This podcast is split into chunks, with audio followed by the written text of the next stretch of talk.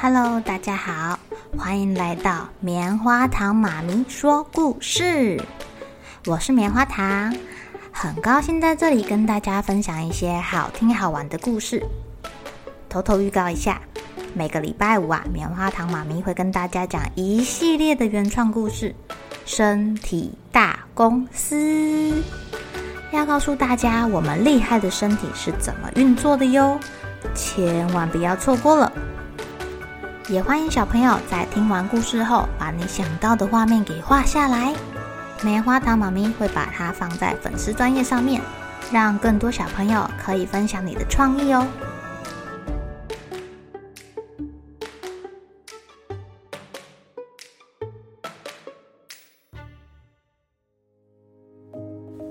Hello，亲爱的小朋友，今天过得怎么样呢？你们知道电池是可以回收的吗？为什么要回收电池啊？因为有的电池里面含有一些危害物质，例如说汞啊、铬啊，或者是铅、锌这些重金属。当电池外面的那个金属被腐蚀，然后里面的这些重金属流出来之后，就会污染我们的环境呢。如果啊，你将一颗一号电池埋在土中，就会让一平方公尺的土壤失去利用价值哦。天哪，电池在我们的日常生活中这么的常见，如果大家都乱丢，那可不得了了。今天我们就来看看到底是谁乱丢电池。咻，嘣，有一颗东西从贝贝的眼前飞过，嘣的一声。不偏不倚的掉进了垃圾桶里，是谁呀？射得这么准？贝贝仔细一看，诶，居然是一颗电池！诶，他二话不说，赶紧上前把手伸进垃圾桶里面，呃，扒开一堆废纸啊、黏哒哒的果皮呀，捡起那颗电池。这时候正是下课活动时间，同学们有的在走廊上面打打闹闹的。有的在操场里打球，只有少数几个人留在班上哦。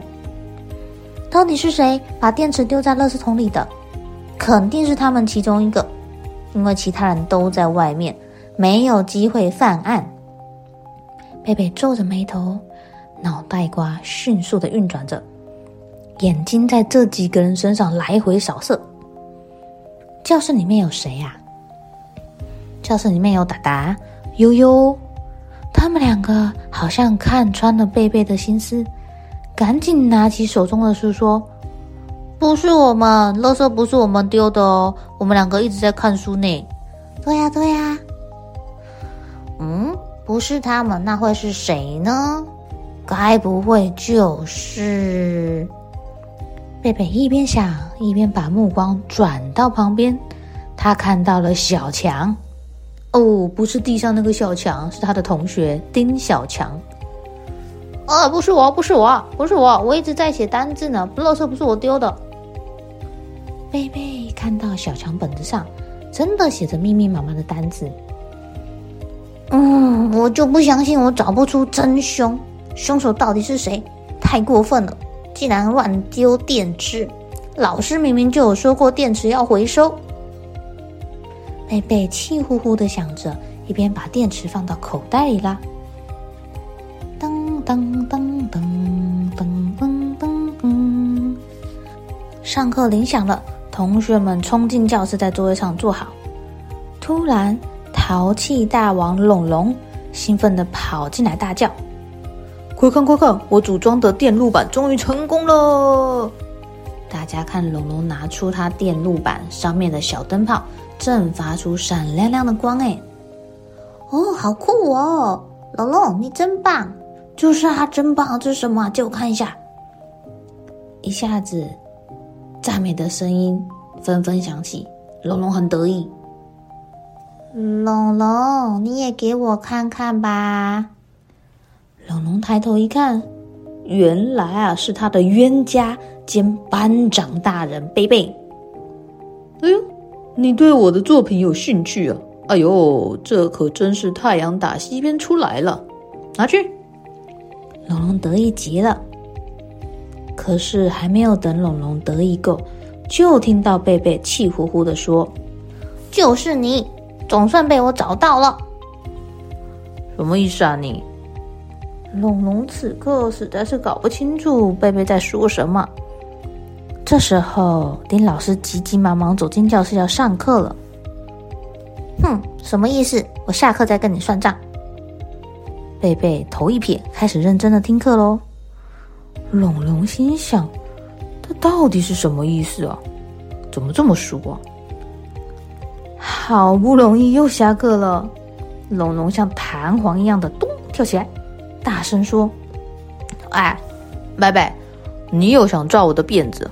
我告诉你，我今天可是什么事都没有做哦。”贝贝从口袋里慢慢的掏出了那颗电池。这颗电池是不是你的啊？可是啊，这电池没电了，我就把它扔进垃圾桶里啦。我没有乱丢垃圾哦，我是丢到垃圾桶哦。你知不知道电池不能乱丢啊？一点环保意识都没有。贝贝很生气地说，看着还是一头雾水的龙龙，聪明大王洋洋开始解释了。啊，我来跟你们说吧，一颗一号电池啊，要是埋在地里，会让一平方公尺的土地失去利用价值，也就是这里不能种菜了啦。那一颗电池呢，还能污染六十万升的水，耶，也就是你一生中会用到的水量就被这一小小颗的电池给污染了。那如果啊，你把这个旧电池跟一般垃圾一起埋起来，这个重金属可能会渗透土壤，污染地下水、农作物，啦啦啦啦啦啦啦啦啦。呃呃，好好好，好了好了好了，不要再说了，我知道我知道。我马上放到回收桶去，可以了吧？龙龙急忙挥挥手，一边从贝贝手中接过那颗被自己扔掉的电池，脸红的跟番茄一样呢。天哪，小小一颗电池，对我们的生活非常的好用，但是却有这么强的杀伤力呀！小朋友记得哦。你们玩具玩完没有电，那个电池记得要拔出来，然后拿去回收的地方回收哦，千万不可以乱丢，知道了吗？